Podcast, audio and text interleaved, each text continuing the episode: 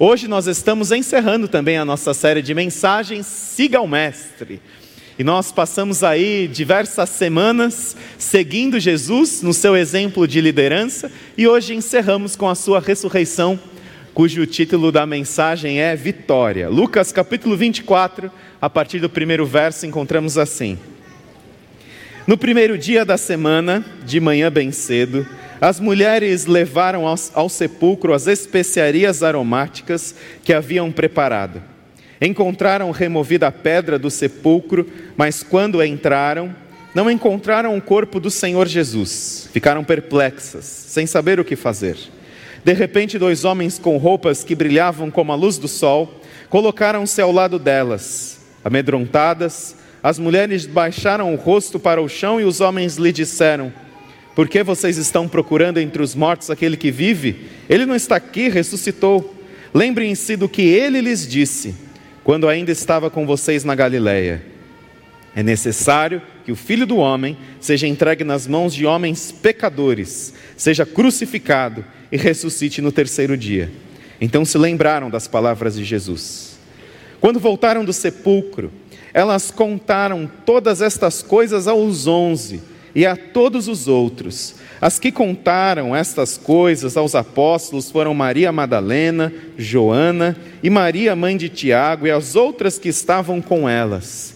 Mas eles não acreditaram nas mulheres, as palavras delas lhes pareciam loucura.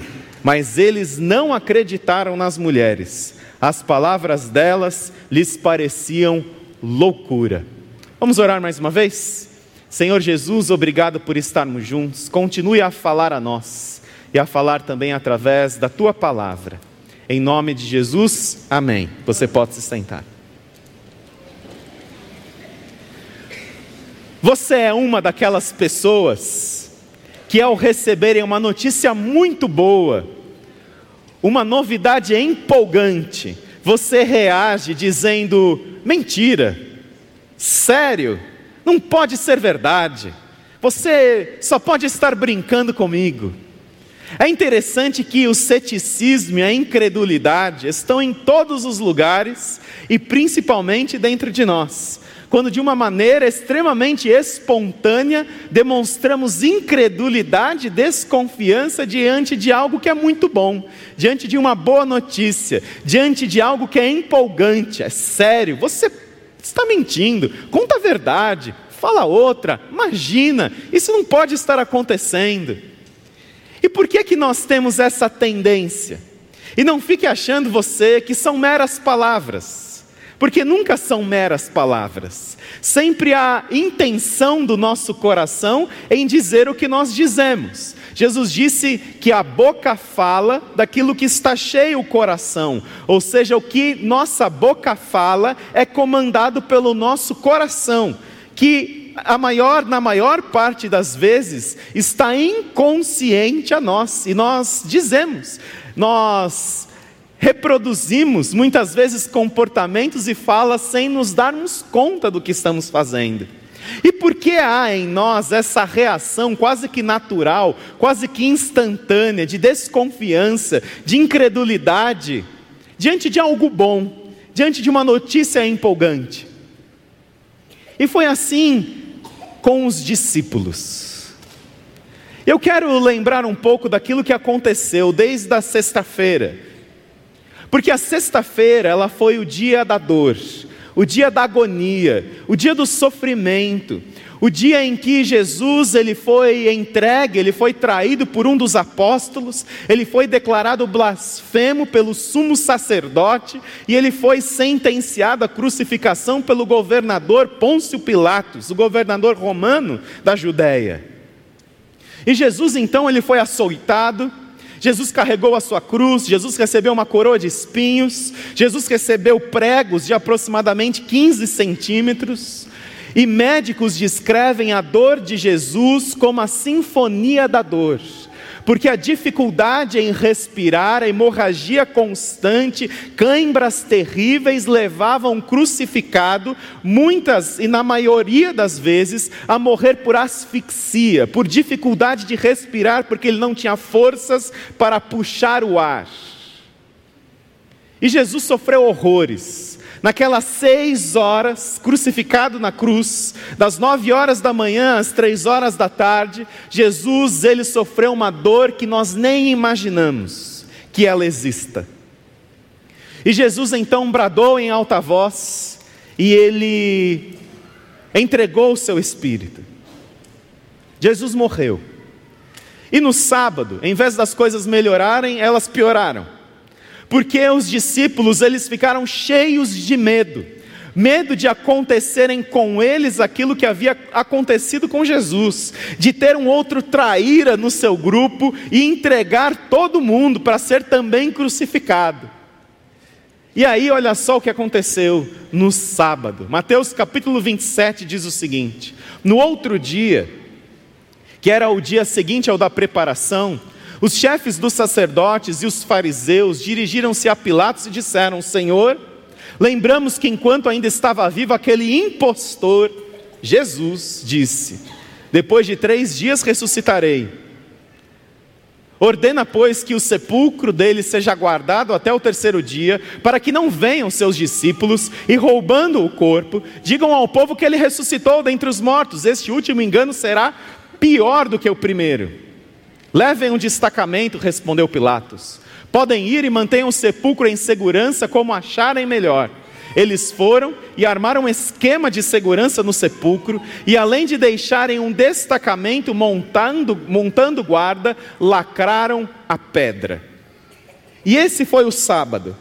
E muitas vezes a nossa esperança, a nossa fé, a nossa alegria estão como estava Jesus naquele sepulcro está ali com uma pedra pesada rolada na frente, ainda com guardas romanos ali guardando e com a pedra lacrada. Ou seja, parece que muitas vezes nós estamos como os discípulos estavam naquele sábado e como o corpo de Jesus se encontrava dentro daquele sepulcro. Parece que não há chance nenhuma de termos alegria novamente, não há chance nenhuma de renovarmos a nossa fé e de termos esperança novamente. Parece que tudo isso se encontra dentro daquele sepulcro que está selado e com os soldados romanos guardando, ou seja, não existe nenhuma possibilidade do que está lá dentro sair para fora. Não há nenhuma possibilidade da nossa esperança que está ali, ela reviver, já era, acabou. E os discípulos então, eles vivenciam aquele sábado com perguntas sem respostas, com uma esperança destruída, com uma fé acabada. E muitas vezes nós vivemos muitos sábados na nossa vida, porque o dia do sábado é o dia das perguntas sem respostas. O dia do sábado é o dia que desafia a nossa fé. O dia do sábado é aquilo que rouba a nossa alegria e tira a nossa esperança. E muitas vezes diz: é impossível isso reviver. É impossível isso acontecer na sua vida novamente. É impossível. Já acabou, já era para você, não tem mais chance. E quantos sábados nós não vivemos dezenas deles, centenas deles na nossa vida, achando que não há mais esperança, achando que já era, achando que acabou, que é irreversível o placar. E aí chega o domingo. E domingo as mulheres vão até o sepulcro, porque os homens eles são muito medrosos. Eles estão cheios de medo e eles não têm coragem nem de sair da onde eles estavam. E se não fossem as mulheres, essa mensagem teria sido completamente diferente. E graças a Deus pelas mulheres que foram. E elas foram e chegaram lá, e elas encontraram a pedra removida e os guardas deram no pé, não tinha nenhum lá. E quando elas chegaram, elas encontraram anjos que se colocaram ao lado das mulheres, corajosas, bravas, guerreiras. E então elas ouviram dos anjos: por que vocês estão procurando entre os mortos aquele que vive? Jesus não está aqui, Jesus ressuscitou. E aquelas mulheres corajosas aquelas mulheres que ouviram de primeira mão e foram as primeiras a comunicarem a mensagem da ressurreição, as primeiras pregadoras da mensagem da ressurreição foram as mulheres que testemunharam daquilo que elas viram no sepulcro. Elas chegam para os homens, para os onze, e para os outros que estavam ali e contam que Jesus ele estava vivo, que Jesus havia ressuscitado, que Jesus não estava mais lá, que anjos apareceram dizendo que ele tinha ressuscitado, como ele mesmo disse que faria. E qual foi a reação dos homens? Eles não acreditaram. Acredite se quiser, eles não acreditaram.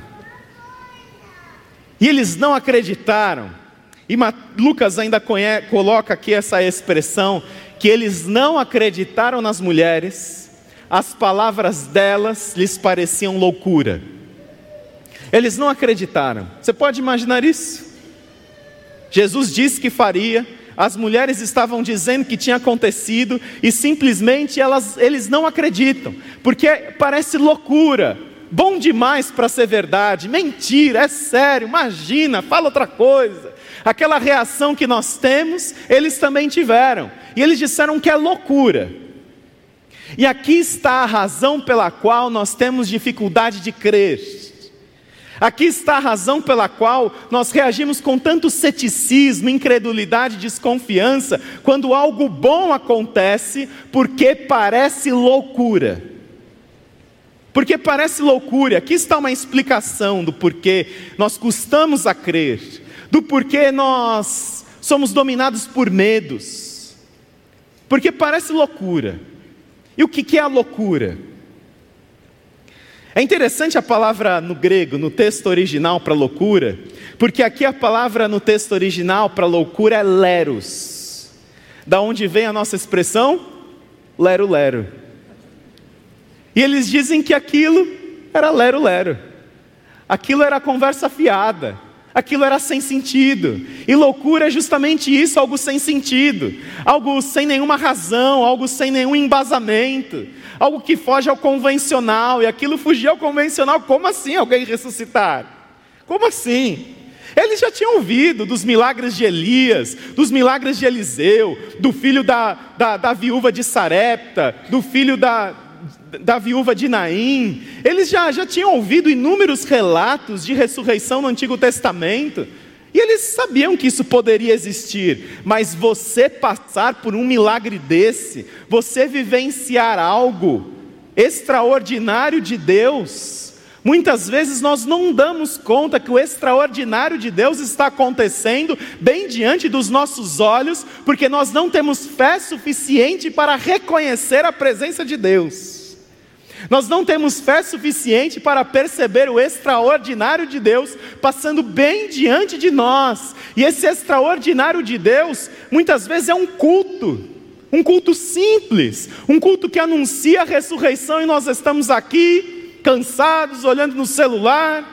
Nós estamos pensando onde é que vai ser o almoço da Páscoa, eu não comprei o frango, e agora como é que vai ser? E você está aqui com a sua mente em outro lugar, não fiz a sobremesa, e o pessoal não come lá, não come carne, e o pessoal não come, não pode comer isso. Você está ali, ó, pensando como é que vai ser o seu domingo.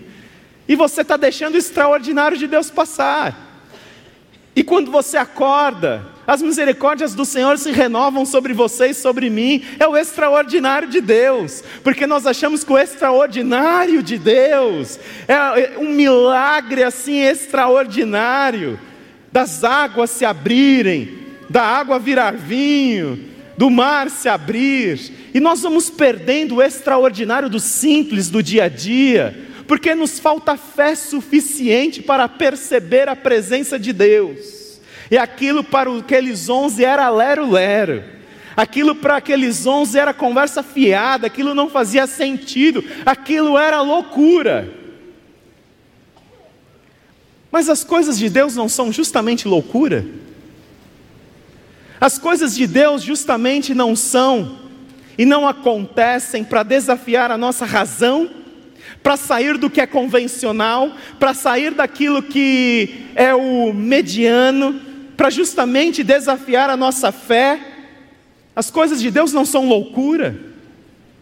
1 Coríntios 1,18 diz: a mensagem da cruz é loucura para os que estão perecendo, é loucura. Parece conversa fiada.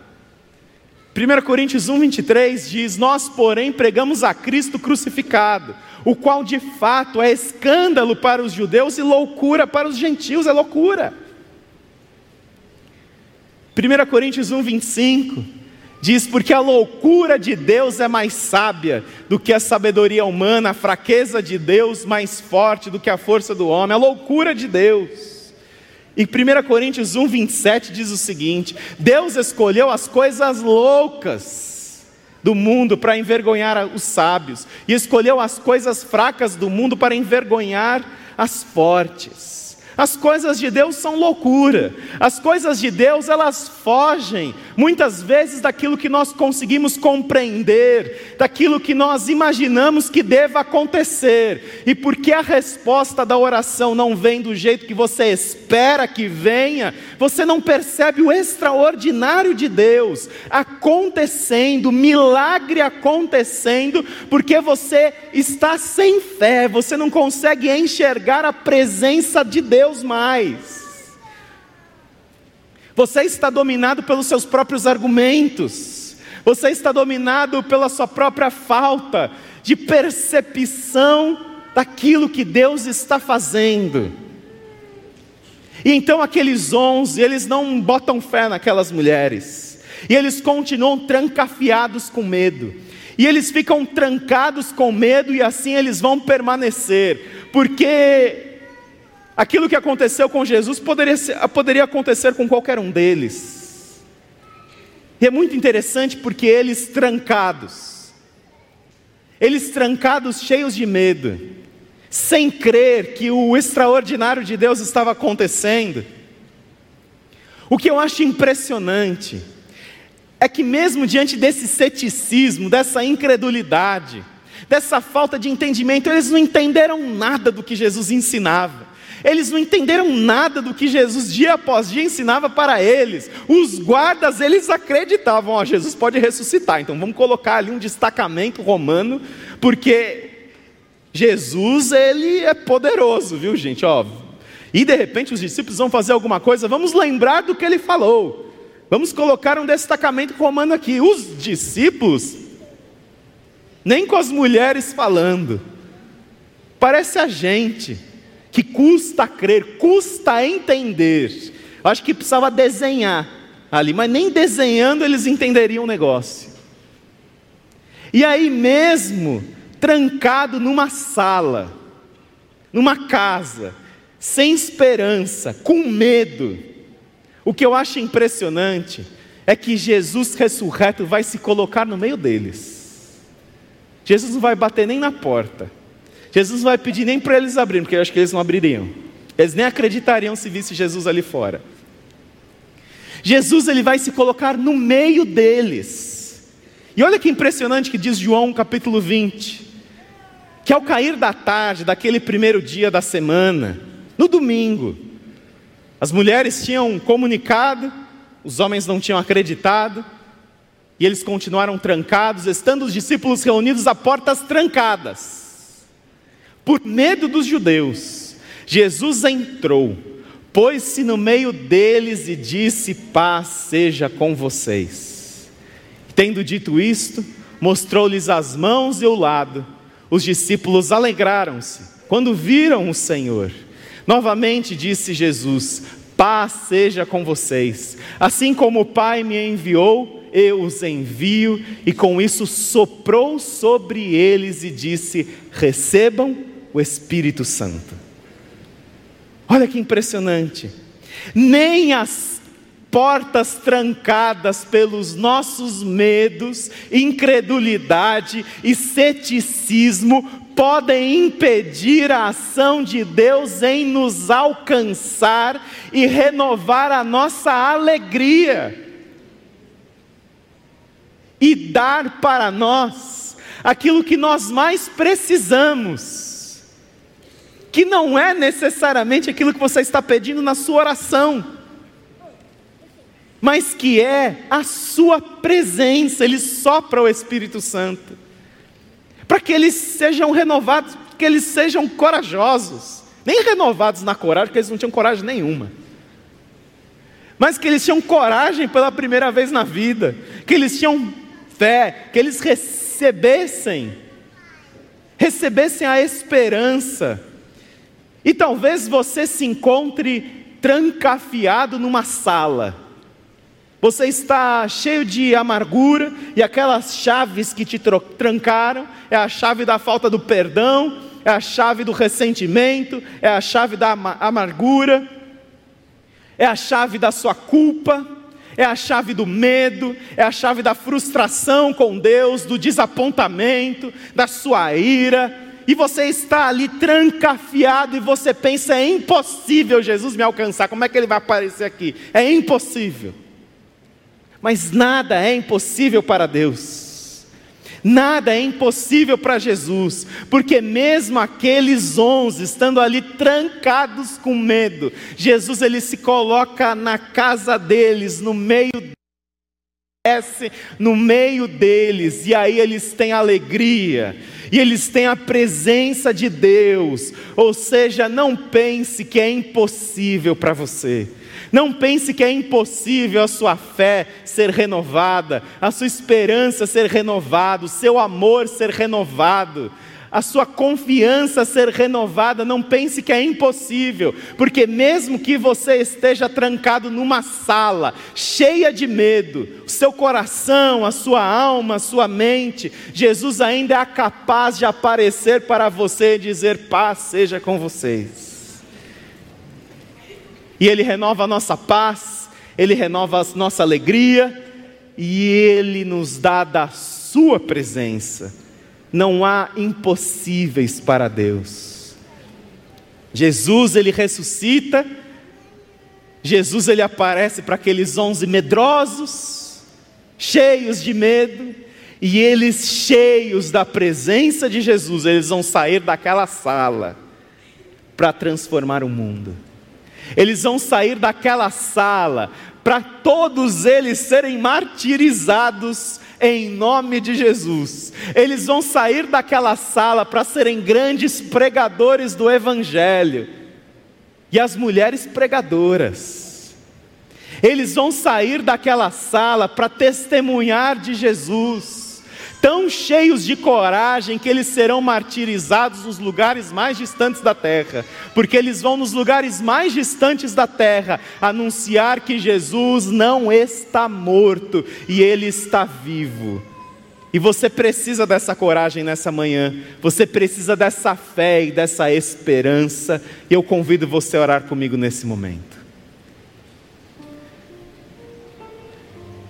E se você precisa da sua fé renovada, você se sente trancado, com medo, a sua fé já se foi há muito tempo, o seu amor pelas coisas de Deus também já foi há muito tempo embora, e você está dominado por questionamentos, por maus hábitos, você está dominado por ressentimento, por mágoa,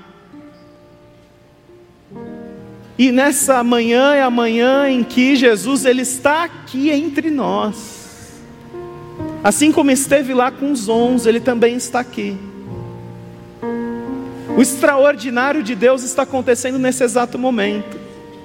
E talvez por distrações você não perceba que Deus ele pode entrar no seu coração.